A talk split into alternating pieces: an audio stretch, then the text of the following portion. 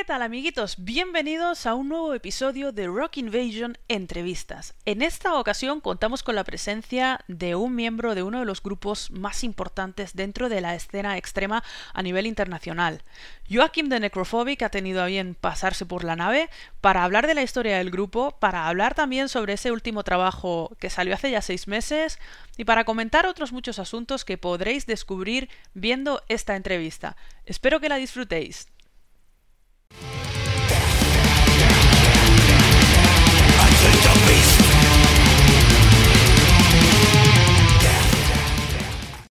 Hello, Joakim. It's great having you here. I'm a huge fan, so thanks a lot for being here today with us.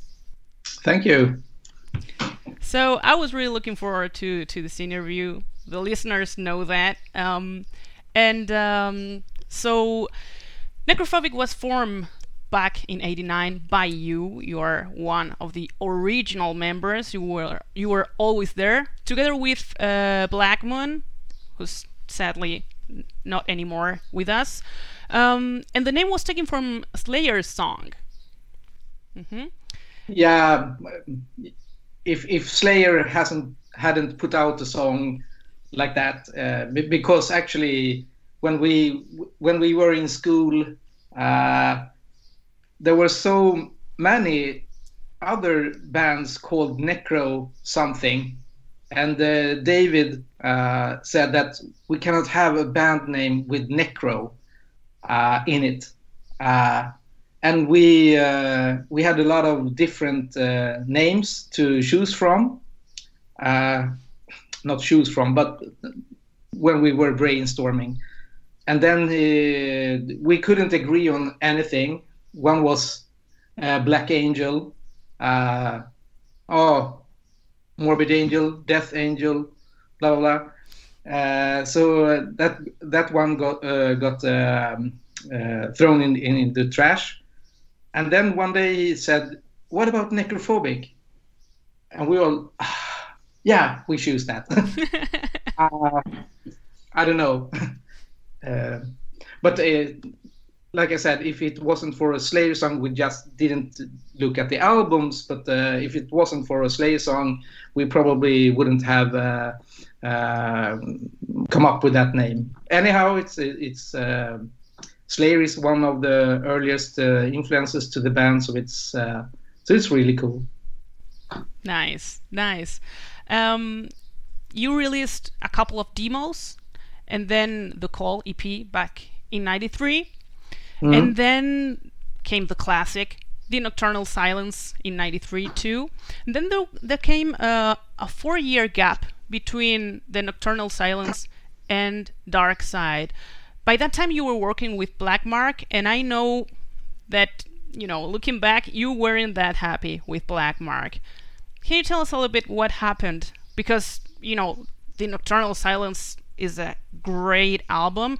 I don't know why why I know okay, for me, Necrophobic is one of my favorite bands, but I know that in a certain way, um, you didn't get the. I think, okay, this is my opinion, but I think that you didn't get the the, the recognition you guys deserved. Uh, I, I wouldn't say that that um, at that time we were unhappy with Black Mark because we were actually glad to be on a label in the first place.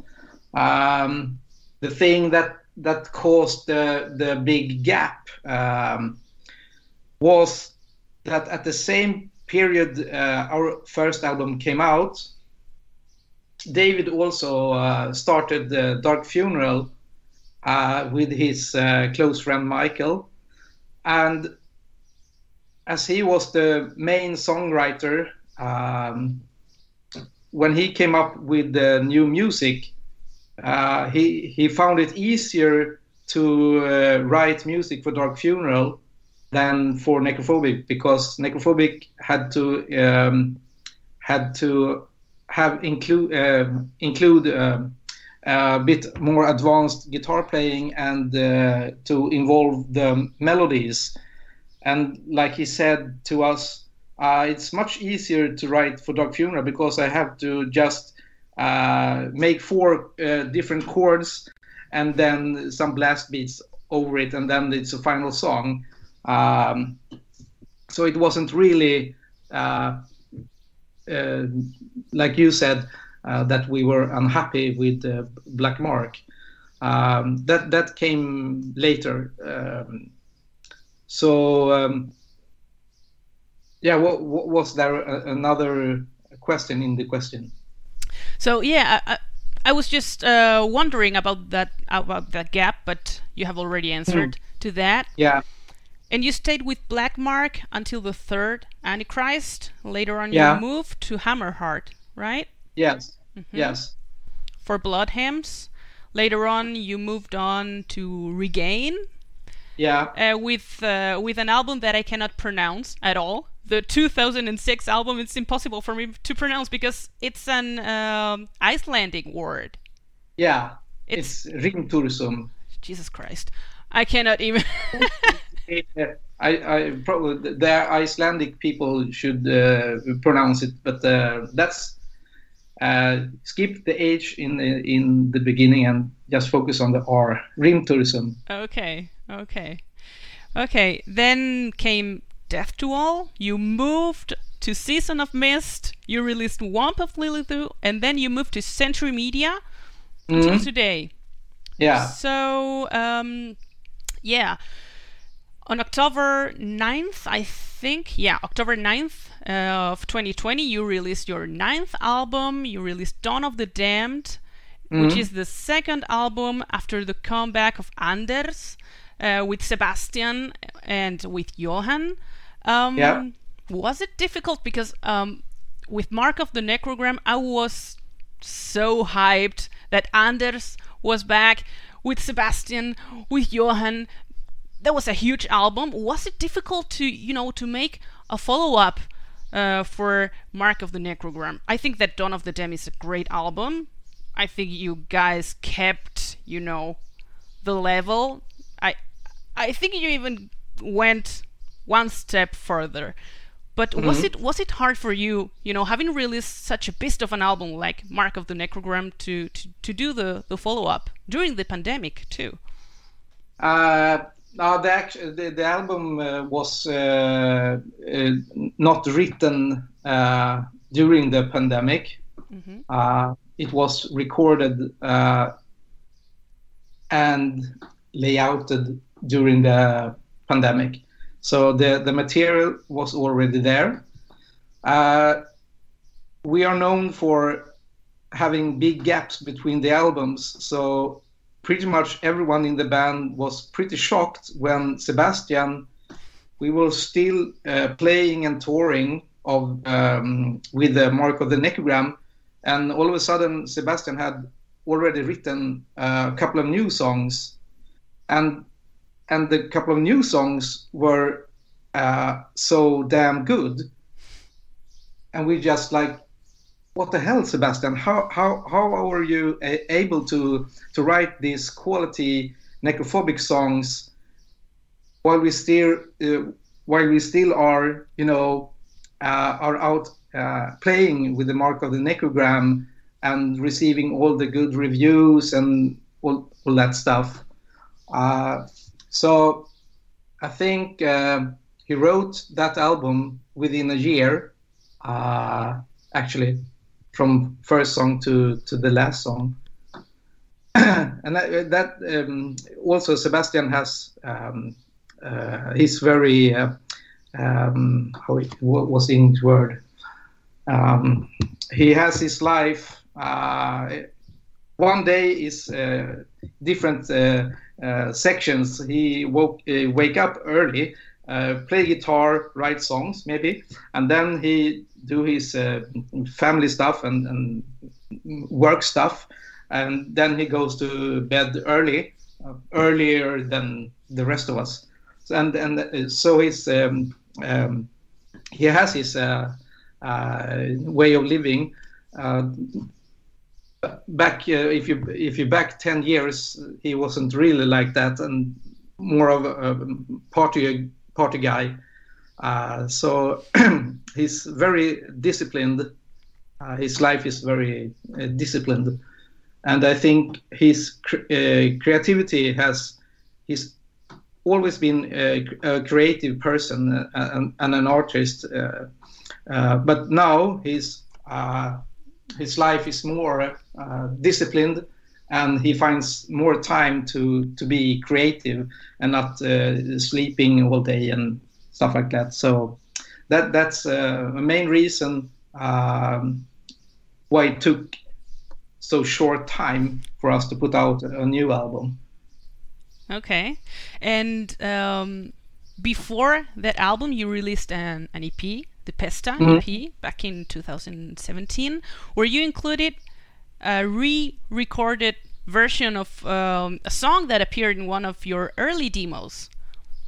Um, how how did you come up with that, with that idea? Sorry, had, had you had yeah had you already been playing, you know, with the idea of re-releasing some of the old demos, uh, re-recording something, or how did uh, that come up? Uh, the the thing was that uh, when we signed to uh, Century Media, uh, they wanted to put out put out a seven-inch vinyl just to here's our new signing. uh, and the the songs that we had at that time, uh, Pesta was uh, the most, um, how should I say it, uh, representative for the band. Uh, so we recorded it, uh, and then we had to choose a song for the B side of the seven inch, and Sebastian had this idea very um, very long ago, um, back in 2000 or something, that we should uh, uh, make a, a, a, a, seven inch with a cover um, uh, cover song uh, and also something from the early early uh, age of, of necrophobic. So we chose to make a re-recording of Slow Asphyxiation, which was the first song on the first demo that we ever released. Uh, so it was a pretty cool uh, thing to do, I, I think, uh, to um, to re-record an old classic. Uh, and um, yeah, since since it also appeared on Mark of the Necrogram, and we wanted to make uh, the EP special we choose to uh, make another version for the album. So it's not the same versions. There's two versions of Pesta, one on, on, on the 7 inch and one on the album. Exactly. And we also made a video of it, mm-hmm. uh, the album version. Okay. Um, when it comes to the album cover, uh, yeah. that was Christian uh, Wåhlin Again, I don't know how to pronounce the surname. I'm sorry about that. Christian Wåhlin. Okay. Oh my God, Swedish. I always Swedish. say, uh, you know, on the show, uh, you know, listeners know that I love, you know, all of the Swedish music, everything, but I cannot say a fucking word in Swedish. So every week I say, oh, so another week has gone by and I still haven't learned any Swedish at all. So yeah, my bad. okay. So yeah. I learned Spanish in school. I cannot speak Spanish. okay. I, I, took Spanish les- lessons for, uh, uh, I guess, six years. The only thing I can say is una eh, cerveza, por favor. That's all and you need. That in your ears, like good Spanish or bad Spanish. That was cool. I could understand it, no problem. Yeah. no, that that was that was fairly good pronounced. That was yeah. fairly good pronounced. Thank you. You're welcome. So Christian made uh, the album cover again, and I say again because mm-hmm. he's uh, he's the artist uh, for Darkside, and then he did the Mark of the Necrogram um, album cover, where we can mm. see what's behind the door of Darkside, right? Mm. Yeah. We see the castle, and uh, you've worked with him again for Dawn of the Damned. So my question is, uh, are we now inside the castle in this new album cover? I have the, the yes. album here. I don't know if it listens. Yeah, we are in the castle now. Okay, we're in the castle. That's that's a great album cover. I mean, Christian is one of the best artists out there. Yeah. His, his work with Dissection, with Bathory, with The Crown, with a lot of artists. It's, it's great artist. Okay. Then, well, you had a great guest Yeah. in this album. You had Schmier from Destruction on Devil Spawn Attack. You even made a, a video where we can see you in the studio having fun. And I remember Sebastian talking about that video and how there were some people saying like, "Oh, Necrophobic are having fun on a video. What's that?" And Sebastian said, "Well, of course, there's a dark side of us that we reflect in our music and that we reflect in the lyrics but if we if we hadn't fun we wouldn't have been around for 30 years so i think it was really cool you know seeing that on the video you know seeing you guys having fun in the studio with Schmier and how how how did this happen? You know this collaboration with Schmier from destruction Uh, the the thing was that uh, when all the songs were written, uh, I guess uh, the label said that there's um, one song missing. I don't know if it was how many songs or if the playing time uh, of the album uh, wasn't what they wanted, or or if they wanted an extra track or something. So actually, one week before going into the studio, Sebastian wrote this song in just one week. Uh, and when when we recorded it, I don't know if Sebastian said it or Johan or Anders. This uh, this reminds me of uh, necrophobic, but also like if there was old uh, thrash metal from the from the late 80s, and I, I think it was Anders who who said that it would be great to to, to have Schmier from Destruction singing on it because the song reminded of um, uh, Destruction in in some way. And uh, our manager we, we, we talked to our manager we which is also manager for for destruction or friend or whatever. And uh, uh, uh, our manager asked kindly asked if Schmier was up for for singing uh, like duet singing uh, for the recording and and uh, yeah, he was. Uh, actually, me and Sebastian met him in Wacken in 2002, and and he's you know a heavy metal fan also, so he knew about Necrophobic for some reason. Uh, so it was we have already met, so maybe it was easier for him to to say yes, I, I will do this.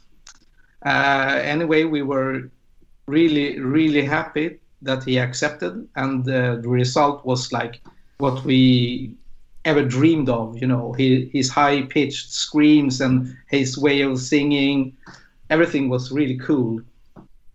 And for the video, uh, of course, during Corona, he wasn't able to be with us in the studio. So he made his own filming when he was in the studio singing uh, for the song. Mm-hmm. Okay. And uh, uh, about that, um, that we are smiling and everything, uh, and having showing that we are having a good time, is pretty much how we are as persons. We are not uh, depressed uh, persons, uh, 24 hours a day. We take our music very seriously, but we are also having a good time once in a while. We are not like you know, we are dead serious about the the image and and the music that we do.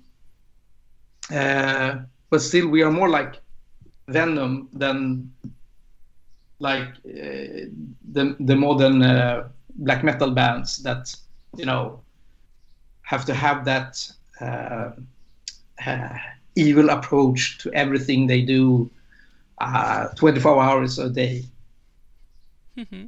I like that and, a lot. I, I, I, like your approach. I yeah, like your approach. But we are older now, also. I, I remember I was like that when I was like 22. Yeah.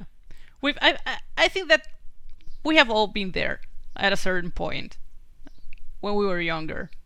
I, yeah. I, I, I can speak for myself, you know, like, yeah, yeah. When I was younger, I, I, I was evil, or so I thought. yeah. So, um, okay. There's been several lineup changes. Um, the last one uh, was on the bass guitar. Yeah. And now you have uh, Alan since uh, 2019.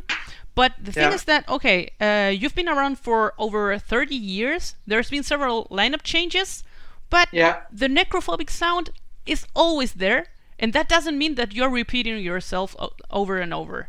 You, you know, um, and I don't know how how is that possible. You know, being around firstly for over 30 years and secondly you know having your own sound but without repeating yourselves because i know there's a lot of people who who think that having their own sound means you know making the same album over and over and over. That's pretty boring. That makes no sense.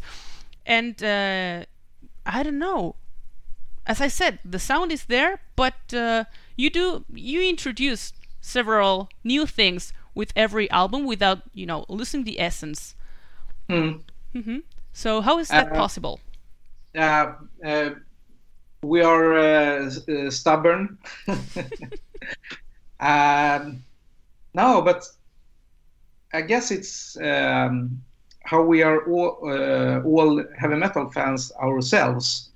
Um, and um, everyone in this band uh, likes Iron Maiden, for instance. Um, Iron Maiden is uh, an example how you can sound the same without sounding the same. Um, so in in in in the beginning, um, we how should I say it? We, didn't know how to write music, but we wanted to um, find the right way to write music that was like Iron Maiden, for instance, uh, because other bands that we, uh, l- let's say Entombed, for example, um, uh, Nicke Andersson uh, is a, is a more um, uh, he wants to ex- uh, um, explore much more with the, the music he writes. Um, so Entombed that started out like the best band ever, developed into making it a death rock band.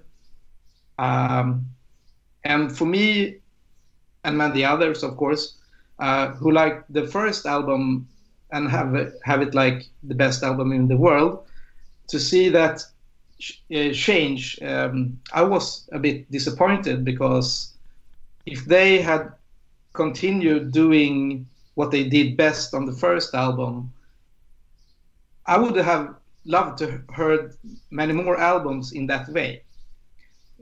Way, way. Um, so there was a, a, a rule uh, in Necrophobic that we are not going to be a progressive band, or we have to have certain um,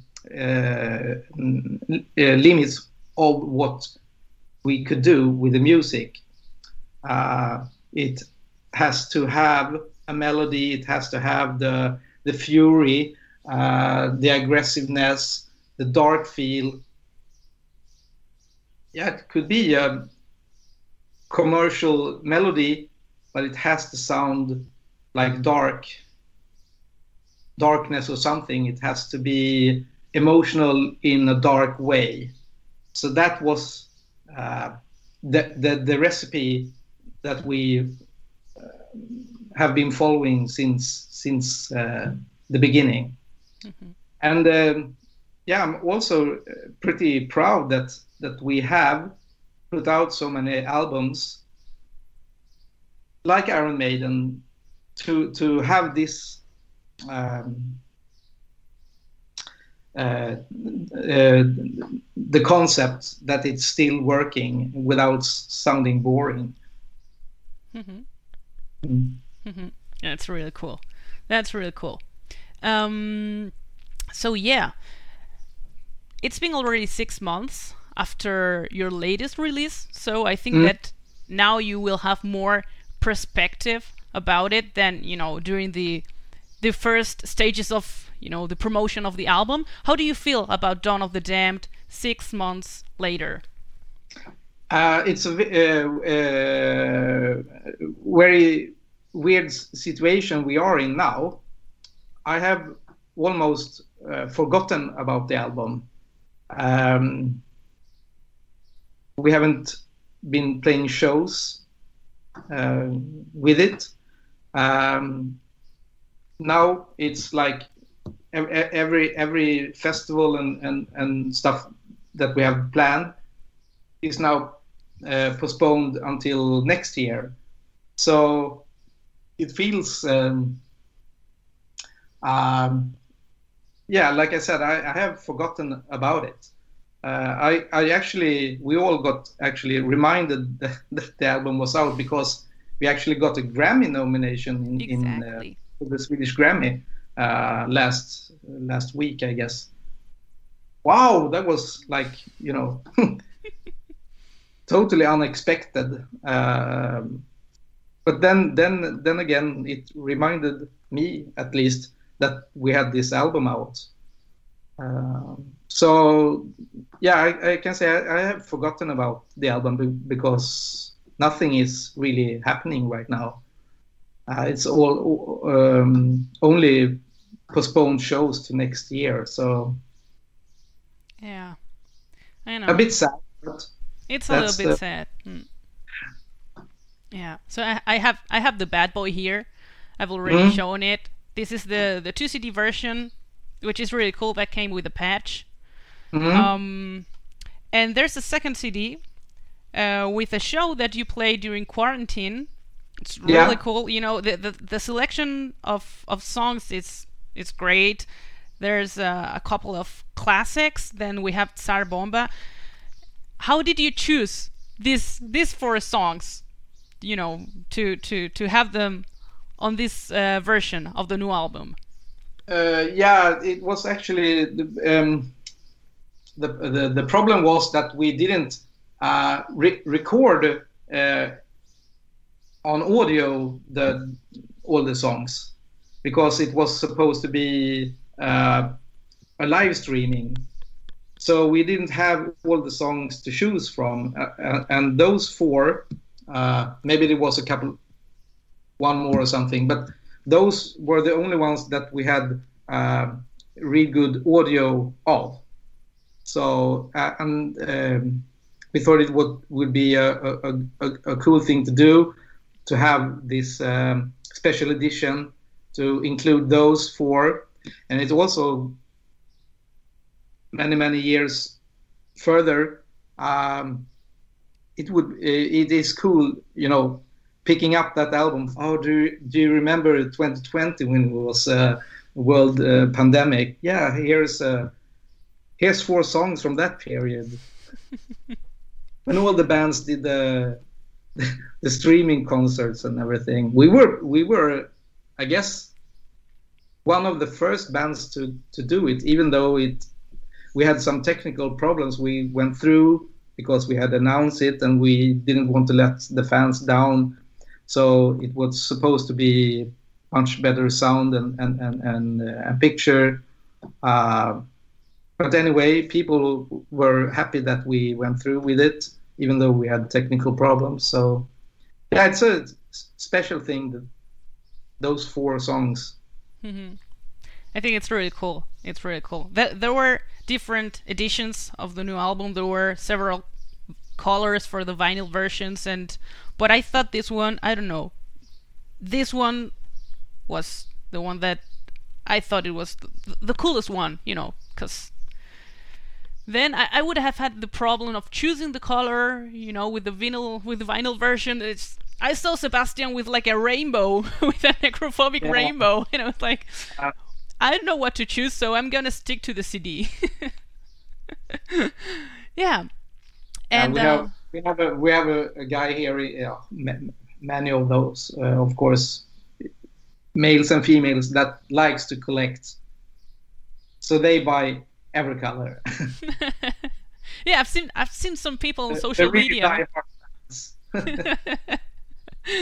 yeah. Um, what else? Yeah, I'd like to talk a little bit about the necrogram, which is your symbol. I have it here. Yeah.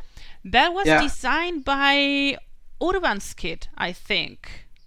Yes. Exactly. Uh, that, that guy played in Crematory, in Nasum, in Crucifier, Regurgitate, etc., etc. Yeah. Mm-hmm. Um, back in the day when when we made demos, uh, he had made uh, the the the demo cover of his own band Crematory. There, uh, I, I, guess it was the second demo, and uh, me and David uh, looked at it and was, this is a really good artist. Uh, so we asked him on on the shows when when you met people you you, uh, you didn't call them or because you, you, couldn't find the the phone numbers. So you talked to people when you were at the at the shows.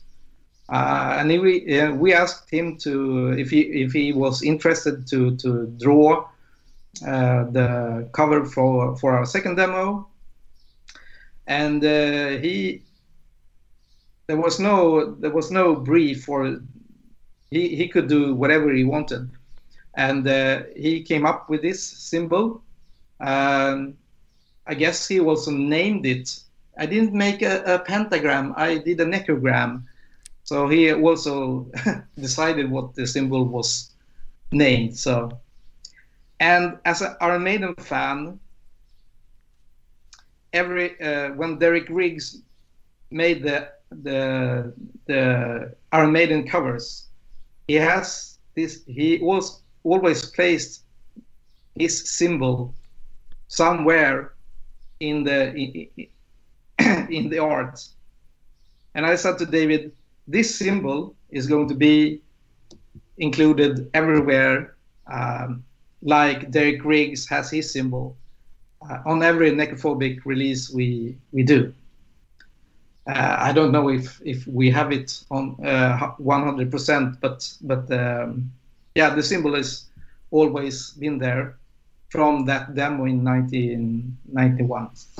Exactly, there was the Unholy Prophecies demo. Yeah. Mm? Um. Yes. Uh, what else? I, I, actually, I remember we, we, It was 30 years ago that we uh, went into the studio and recorded that demo. Exactly. Yeah. yeah. April um, 91. Then happy anniversary.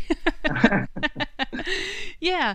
Um, I'd like to ask you a little bit about social media because, for mm-hmm. example, Sebastian is really active. He has his own YouTube channel. I think that's really cool because he he makes uh, different guitar playthroughs and you know in a certain way teaches well not teaches but yeah in a certain way he teaches people how to play the necrophobic songs. I've i've already yeah. tried it. It's it's really cool because i play guitar myself but um um what do you think about all these social media things where you know the bands are a little bit more exposed as before? How how do you deal with all these new tools that we have, especially during the pandemic, because there's no shows. Maybe social media helps a little bit. I don't know. Yeah, it, it, it definitely helps uh, because we are not playing uh, live shows, and to uh, and I don't know if we are uh, exposure uh, fanatics or something, but but uh, there is always music in our lives. Sebastian is um, he has also formed a project band, yeah, to, to, as a receipt of of his creativity. In Aphelion, um, right? Yeah, in Aphelion. Uh, but you know, he's. Uh, I think for him, social media is. Um, he's you know very creative and and he likes to discuss stuff. Uh, he makes his own guitars and he talks to many guitar players. Uh, sorry. Um, and myself, I I put out uh, stuff that I do in in the private life, like I'm pretty much into skiing, um, and also I found this thing that it is cool to have uh, anniversary albums uh, in my collection, and yeah, something is always happening. Some guys are uh, not so much into social media, and me and Sebastian maybe are the uh, most uh, social media guys, but I don't. It, it, helps to to to to keep the interest up, and um, and uh, when we um, uh, we don't have this big company behind our backs to to to tell us what to do, and yeah, we we pretty much promote the band ourselves through our social medias. Mm-hmm. Okay. And after 30 years, have you ever thought about releasing a live album or a DVD or something? Or that's not something for necrophobic? Uh, we actually had um, that plan to to record a live album back in 2002 or three or something. We went on a uh, Poland uh, mini tour. Mm-hmm. And uh, we recorded um, every, every show, but on, on every show there was some mistake with the recording. Uh, sen, uh, sen, then we had on one show there there was um, uh, a bass missing. Uh, on one show, we uh, Sebastian maybe broke a guitar string that and it was out of tune. Um, and uh, yeah, so so we made four full recordings. I have them still on on whatever media it was, um, but it's it's not useful. Um, we cannot put that out because it's not showing the best performance. And DVD, I don't know if we. no, we have not planned that. Uh, there is a uh, there is a, this Wacken show from 2019, I guess.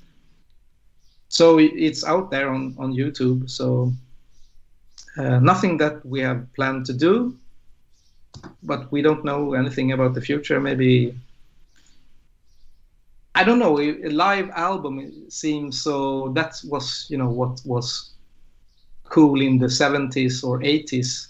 But now when you have this all these uh, uh, channels like YouTube and stuff, no one wants to, at least not me anymore, wants to listen to a new live album when you know that I want to see the band play. And I think we are best in that you also see and hear the music at the same time. Mm-hmm. Okay.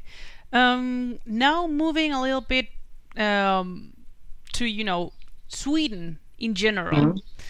What do you guys have in Sweden? How is it possible to have such a fucking amazing scene when it comes to hard rock, heavy metal, death metal, black metal, everything? I don't know. we have this uh, dark period from October till March uh, called winter, called Scandinavian winter. Uh, it's um, I think that is a key to what what comes out uh, in, in in the music. Um, yeah, and and um, uh, my generation also um, had this uh, magazine called OKEJ. Uh, when when uh, we had only two uh, TV channels in Sweden uh, back in the 70s and 80s, and those were very strict on what was broadcasts. So when a magazine called OKEJ came out, it was uh, much heavy metal, much pop, uh, with great photos and everything. That's inspired us uh, maybe to form an own band and stuff like that. And then with the climate we have up here, uh, maybe has something to do with how music are uh, uh, inspired and, and, and developed.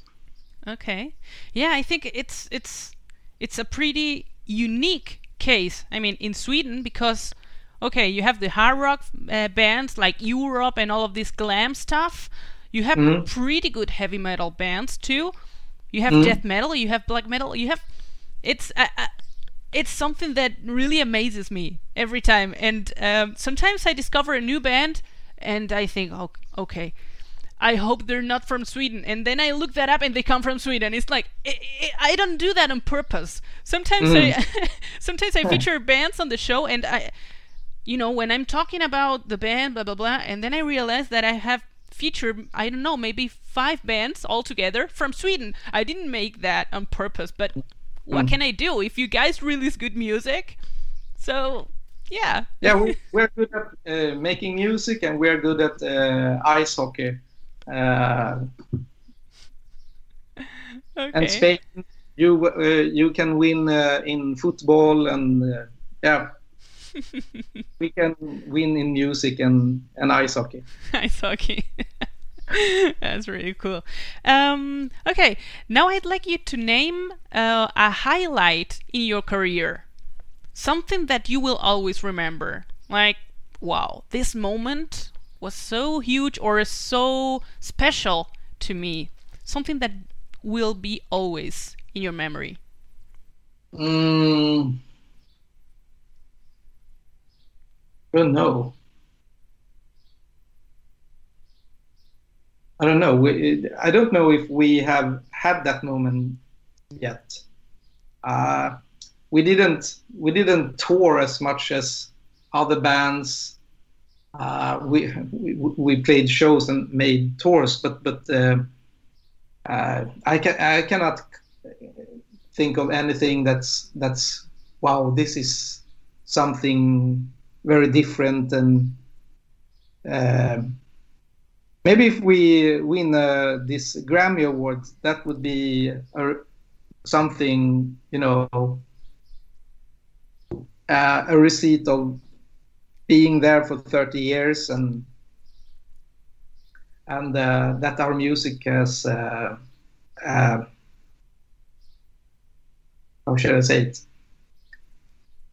a receipt of, of good uh, quality music uh, but there's that there's funny stories about what happened through tours and mini tours and stuff like that when we were in Mexico and the car broke down and uh, all of a sudden uh, a man with his son came by and he was all dressed in white. They were supposed to maybe go to a market or something. Yeah, he didn't mind. He was dressed up, but he went under the car and fixed uh, the car and was all, all, all oily afterwards and and uh, bye bye and I found a funny thing, um, but nothing that uh, is like, wow, that was a big moment um, of, of, yeah. Okay, okay. I have uh, just a couple questions more. Um, yeah. The first one is um, after the pandemic, when everything is over, where mm. would you like to play your first concert? And what's the first concert that you would like to attend as a fan? Uh, I don't have a special place that I want the first concert to be. It will be the first concert that's on our schedule. um, but I was supposed to go to um, um, a Wasp concert last May or June, and they were supposed to go uh, on tour with only so- uh, playing o- only songs for uh, from the first four albums. Uh, I want that tour to be uh, the tour that they, they they are going to do uh, when the pandemic is over, and I will go to that concert. Okay. And then the last question that I have for you today is a question that I usually ask our guests. Mm-hmm. And um, I know you're a huge Iron Maiden fan, mm-hmm. but uh, is there anything that you've been listening to a lot lately and that you could recommend? I don't mean that it has to be something new. I don't. It's it's it doesn't have to be a new band. It can be something that you revisited or something that you discovered and it, it can be something from the 60s i don't know but something yeah. that you have been listening a lot lately and that you think that okay people should listen to this a little bit more hmm.